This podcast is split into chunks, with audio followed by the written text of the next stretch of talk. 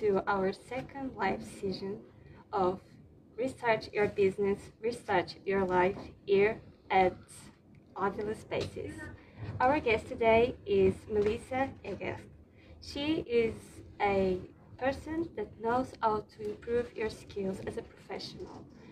And the best part is that you can learn online. You can learn about strategies, you can learn about being a better manager, you can learn about online events in its general. You need this, right?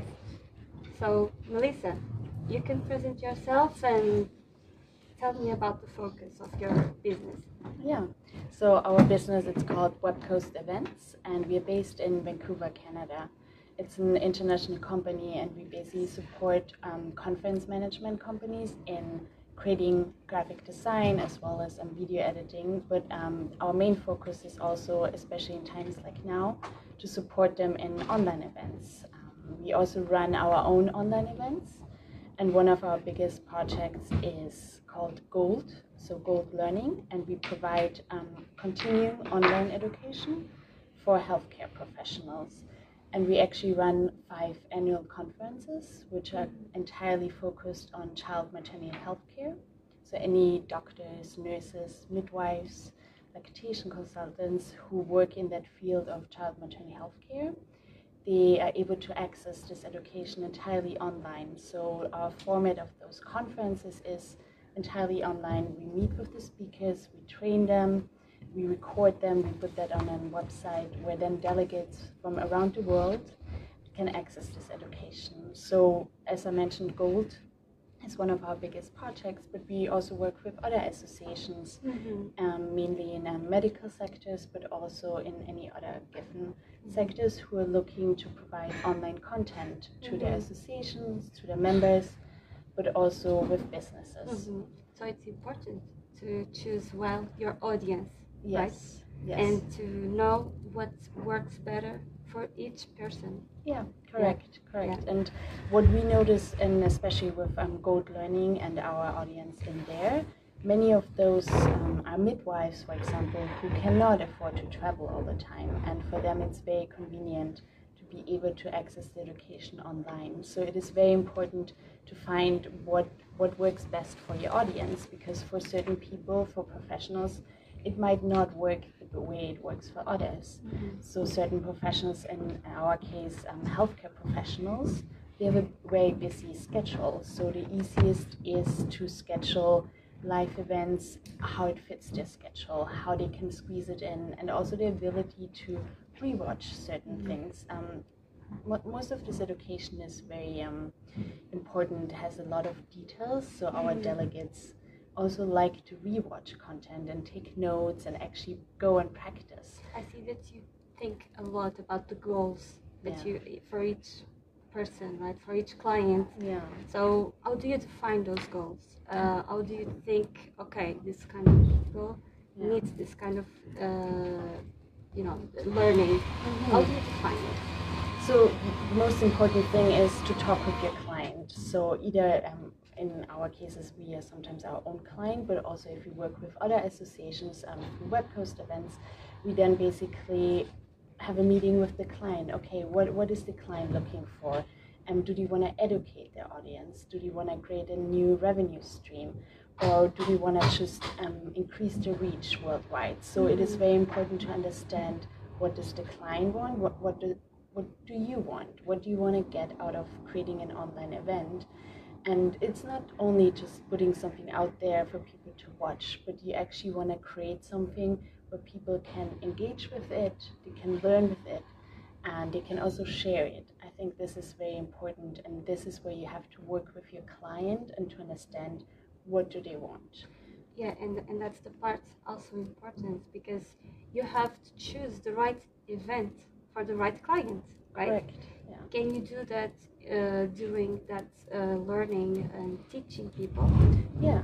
So I think this is um, good point because yeah, you talk with your client, but then also your client knows their audience best. But also when we work um, with Gold, um, we know our audience the best. So what works for their schedule? So as you said, the right people and also the right time, but more importantly, also the right content. Mhm. Because not every content might be relevant for those people, um, for your target market. It might be relevant, but maybe they can actually find it somewhere else at a convenient time. So it is very important to give your clients and your audience the chance of meeting them at the right time and you're the right clients as well and the Mhm. right audience and provide them with the right content. Mhm.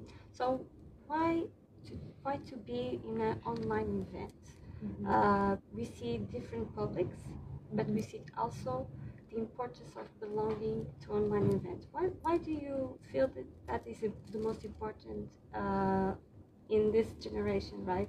We are living really hard times where we need to adapt. So how can the online events help you with your, uh, you know, learning? Yeah.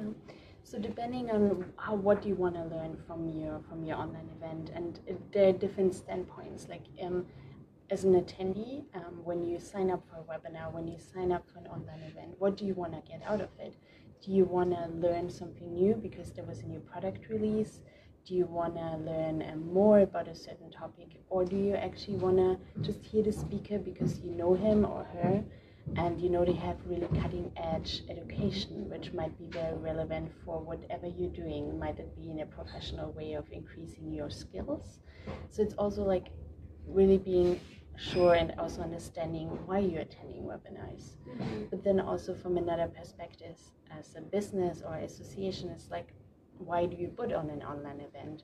I mean during current times when um, physical meetings are not possible uh, or very difficult and when meetings general with your teammates are very limited a lot of us have now experienced um, meetings online um, and it's very difficult to get your point across and making it sure that it's still efficient and effective and making sure you as a host even when you do a team meeting you have a structure in your in your meeting Mhm. and also making sure that the delivery of that um, is sufficient because when you meet with your teammates for example in a meeting room everybody shows up and this is still easy because you have the human contact and you have human interaction but if you put that in an online world i believe it's also very important to make sure you have an agenda you have a structure you coach everybody who is in this meeting um, to make sure okay how does this all work and this depends on what the client wants and what the attendee wants. So Mhm. if we're talking about just having a team meeting Mhm. with five people,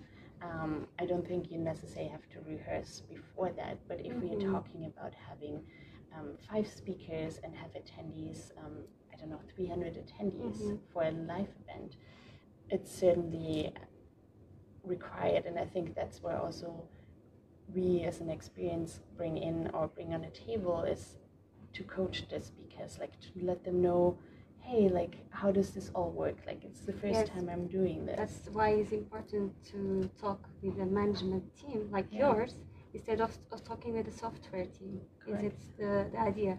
Okay.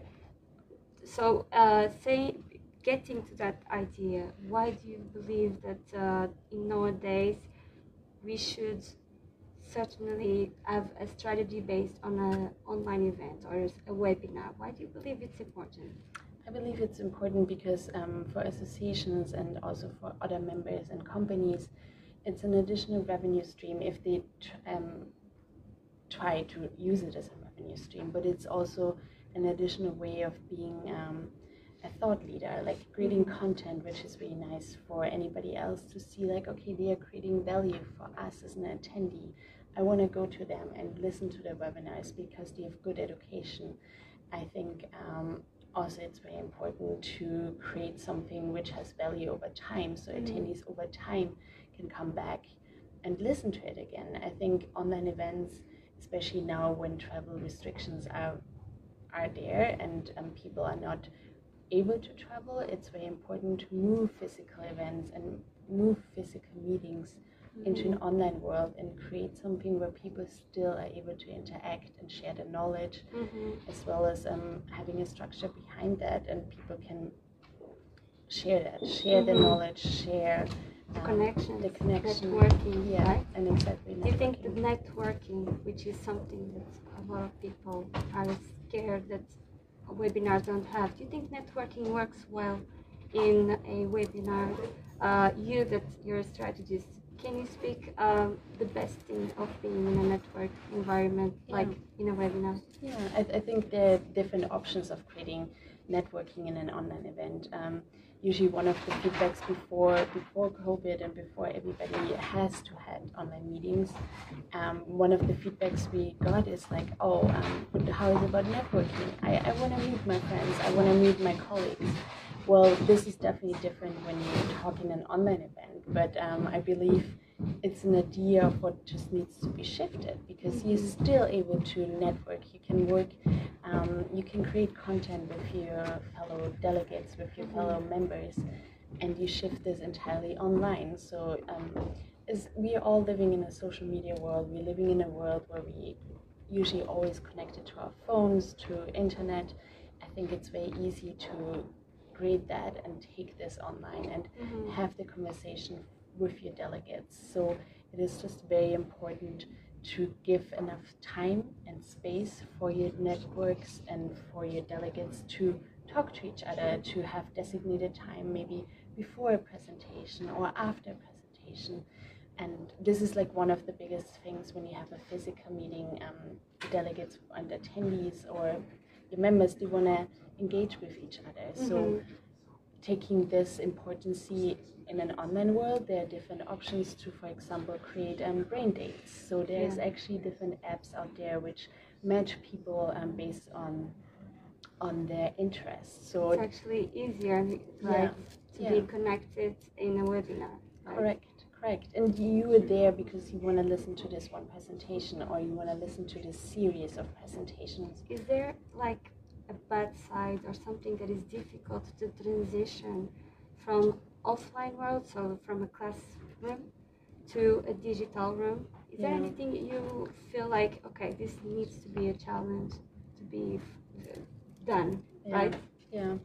I think the biggest challenge is to grab everybody's attention all the time and also making sure the speaker knows what's happening because in the end we're all sitting in front of a, of a camera or in front of our laptop and we don't know what the other part is doing behind their computer. So Mhm. one of the challenging um, aspects of having online events is how to create it still engaging for your audience, but also have the speaker confident of enough to know what skills he can have, what tools he can utilize for a webinar. So there's um, depending on what platform you use and how you teach your or um, train your speaker. Mhm. Um, you can let them know of like, hey, like we can use polls, we can use videos, we can use um, other engaging factors such as a live Q and A. I think this is very important to let the speaker know, but also to let the audience know that this function is available. Because in the end of the day, um, the quality, and this is um, why I just wanted to kind of go back to a question you had earlier of like what makes it different between having a management company like we do versus just utilizing a, a platform or a software. Um, I think the biggest difference is that we as a company understand the importance of quality for speaker management Mhm. As well as putting all the points together from a client perspective, from the software, um, what works best for the, with the attendance, Yeah.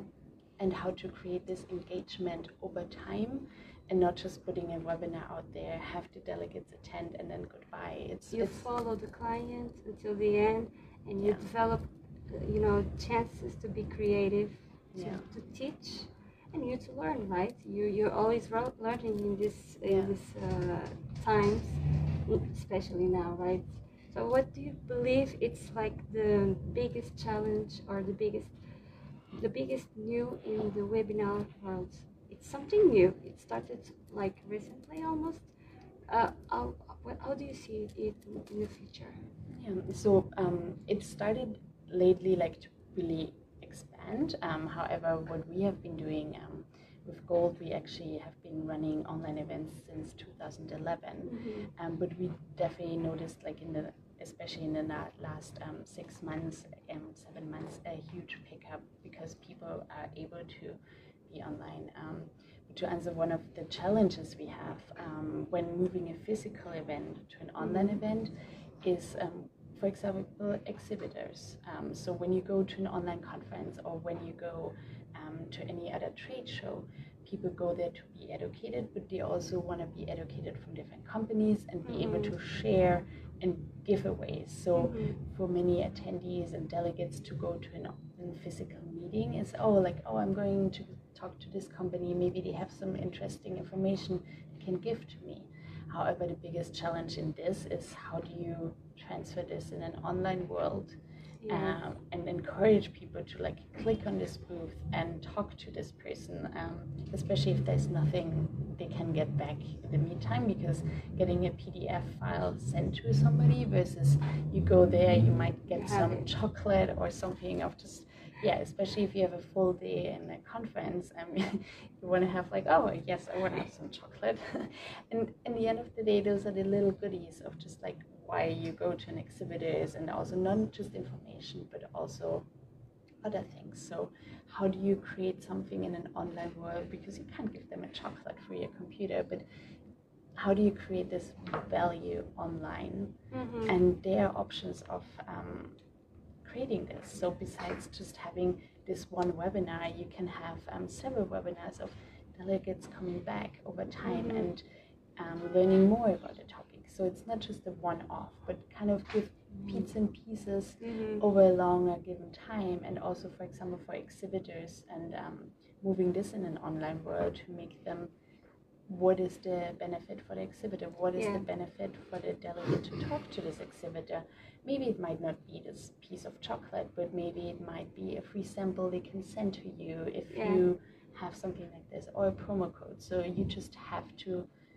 um, adapt the offerings um, to your delegates as well Yes, you ma- you need to make more effort in creating yourself a content because Yeah. people will have that for a long time and Yeah. they will have to read it a lot of times and think, okay, this is very important still, right? Yeah. That's a challenge for you too, right? Um, okay, and, in terms of the challenge uh, of the new people, so we have young people and we Mhm. have the other people that don't really look at digital very well. yeah How do you manage to accept them yeah in a world that, as you said, is always changing and has a lot of parts? You know, in a classroom where where you learn in school, it's different from that. How do you see it as a as something normal, and and how do you prove then that you're doing something normal?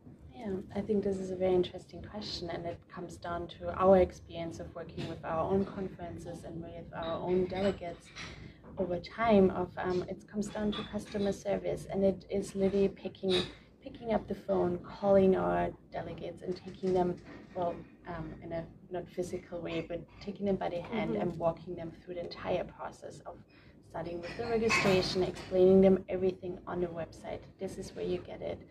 Um, and this way you watch the presentation. This is how you get your certificates of attendance, um, especially in healthcare.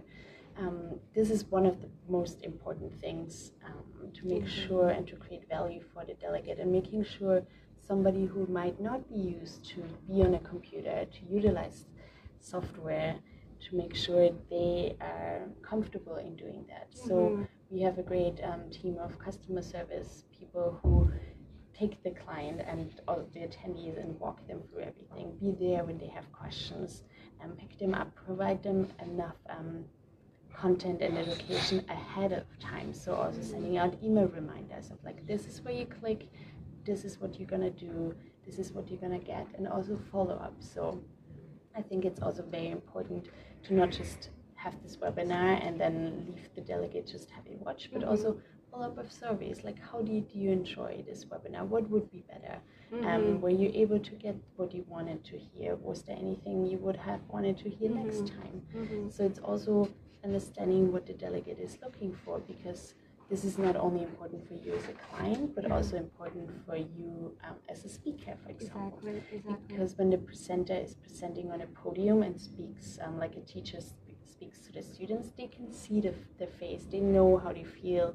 It's like, okay, I should shift a little bit topic. But if you're in an online world, and maybe um, in your webinar you don't even have a live chat, which, um, Mhm. however, I would highly recommend. Um, you need to understand what what what does the, the attendee want from Yes, this. Do and when you see that, I mean, I have to question this.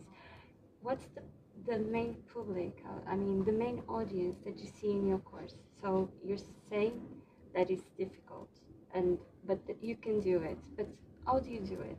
How do you see? Okay, this age, it's the bigger. What's the, the biggest audience that you have in your uh, e- events, online events? Let's Um, talk about online events, and then I want you to compare to the classroom events. You know what I mean, traditional ones. So for our online events, um, most of our audience are, are healthcare professionals. So very um, intelligent people, doctors, um, nurses, um, midwives, um, who are very good also with working with people. Um, very good in like the social interaction, but also very good in what they know.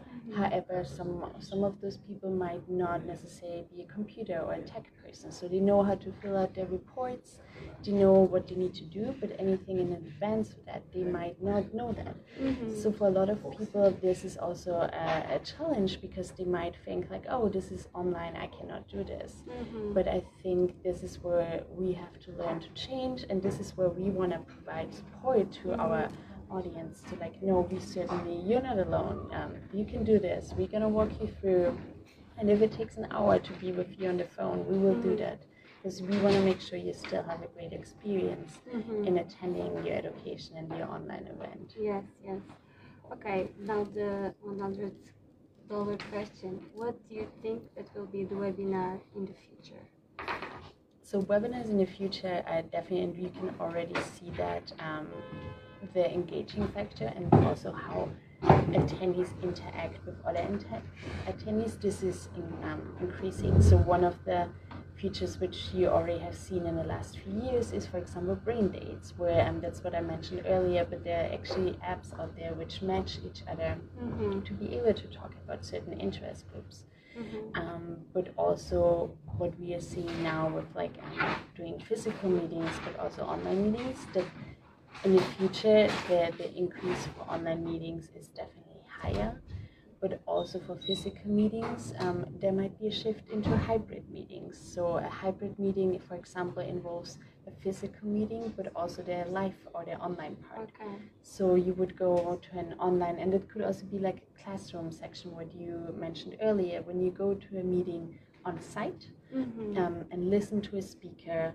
however, this would also be recorded for anybody um, who is further away. So, for Mhm. example, if you have an event here in Lisbon, your limitation is just to have 10 people in the room with you. Um, you can record that, and then so you have 10 people maybe in this room who is just a selected group of people, first come, first serve, or anything else. Maybe you can define each group for the knowledge. So Yeah. you will teach this information to this group and teach this information to other group, right? yeah. So you can better define the audience in the future. Do you think Yeah. so? Yeah, yeah, but also like you can take and record this education. So you can take this education and put it still online. So even if I just teach this 10 people um, on site and in person, I can still record it, have it online later on for other people who were not able to attend, Yes. um, as it might be still of um, relevance for them. Mhm. So this is one of the biggest shifts. That we see, we- Yeah, which we're gonna see, and we don't know when it's gonna happen because we don't know when um, physical meetings will be possible, and depending on like how big they are. We have seen several countries who are already starting to have smaller meetings, Mhm. um, but the big scale meetings we used to have, which is like 7,000, 8,000 people. Um, It will depend if if happens something new again, right? Yeah. So in the past, I know that you transition from an event that would happen normally in a classroom, in a real classroom, and then you sp- you you kind of transition to the digital, like almost radically, right? You were obligated. Tell me what was like those biggest challenges that you find and that you well you you would share with us uh, because it's really important to see how brands adapt to these difficulties you know yeah. and we can learn all with this and in, a, in many ways Yeah, I think one of the biggest challenges is also to educate the client and also understand the client, Mhm. but also understanding that with a physical meeting where you're limited to a classroom, where you're limited to a venue, you might have this venue just for one day Mhm. because of the cost. So you want to have as many presentations, as many Mhm. engagement within this one day. However, when you move into an online world, you have you don't necessarily have a venue, so you can spread out your content. You can take bits um, Mhm. and pieces every time to educate your audience, not Mhm. to have because nobody wants to sit ten hours in front of their computer Yeah. and listen to something. Mhm. So it's better to break that up in um, several sections and have attendees come back for more, as well as um, also it can fit into their schedule. And also, one of the challenges we saw is basically educating the client on this and Mhm. to also limit the program. When you have a physical conference um, where you might have hundreds of presentations and hundreds of speakers, to put this in an online world is a little bit more challenging because this doesn't necessarily translate that well. Mhm. So, like picking which presentations work best, um, which content works best, and maybe downsize your program and making it more specific. So instead of um, focusing on several tracks, maybe you just focus on one education. So the same as in school, instead of doing many different things, doing one day, making one day and several presentation about one topic, and then the next week you're making it about something different. Yes, you you better organize uh, the content you give Yeah. to your your audience, and that is something that is necessary also in school today. You you feel like they have too much information, and they then they in the year and they don't know anything. And your goal is exactly the contrary, to show them that everything you're giving will last a long a lot of time. Right? Um, that's that's something that's a, a really good thing to, uh, to imagine webinars in the future. Don't you believe that uh, we are here today and one year from now we don't know what will happen. Will webinars will be here like they are now being a success? We don't know. Maybe will be another new tech that will teach us. Do you believe there's a new tech like coming out?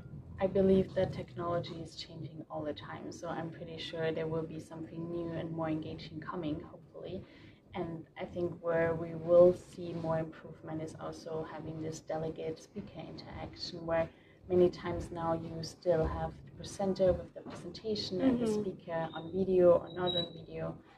Um, but then also on the other side, you have the attendees just watching it. But how to create a better engagement in this? Um, The interaction, right? yeah, that definitely will shift. I think. hmm Yeah, and you feel like that it will happen uh, in the future, but in social media, or you think it will appear a new platform completely different from what we have today? Well, that's an interesting question. Um, I don't, I don't know. Um, I think the demand creates creates the product. So if there's more demand and if you see more people pushing towards something, Mhm. there will be something new coming. And tech is a very, very fast developing industry where I'm pretty sure there might be already something small out there which people have started to use, but it hasn't um, kicked off yet. Um, but it is changing, definitely. Okay, and you think that the change will be for the older people or for the new generation? I think for both. I think for both. Um, I think generations which might not be as tech savvy, they might require more support. Um, it might be the grandson who helps them. It might be the friend, or it might be a customer service agent um, who walks them through the whole process. Mhm. But also another change um, I'm seeing, and which I think is also more very important to create that awareness for clients, but also for anybody who is utilizing platforms Mhm. to make sure your speakers are set up Mhm. correctly. So this is where we put a lot of emphasis in into where we meet with the speakers ahead of time when we actually have a webinar, train them, make them familiar with the, the platform. And because it's an online event, you definitely just have sound, but you might also have video. So Yeah. making sure that the sound quality is great, Mhm. making sure they have a stable internet, making sure their setup is good. And this is where we put in a lot of um, effort to Mhm. train the speaker that they're confident in what they're doing, but also the software they're using, also the, the hardware they're using. Yeah, the tech will be Yeah. the key, right? Yeah. Thank you so much for the talking, uh, Melissa. Tell us if you if you want to reach you, what's the best way to do it and to know your business. Of course. Um, they can reach me at melissa at webcoastevents.com. Um, they can also find me on LinkedIn with um, Melissa Egger. And also, they can take a look at one of our websites, which is called um, goldlearning.com. Okay. Or they can also come to Avila Spaces and um, check out what um, wonderful work they're doing here. Thank you so much. Hope you enjoyed this conversation. Next week, don't miss uh, Santos with her mindfulness speech. Thank you so much uh, for being there. Thank you. Thank you.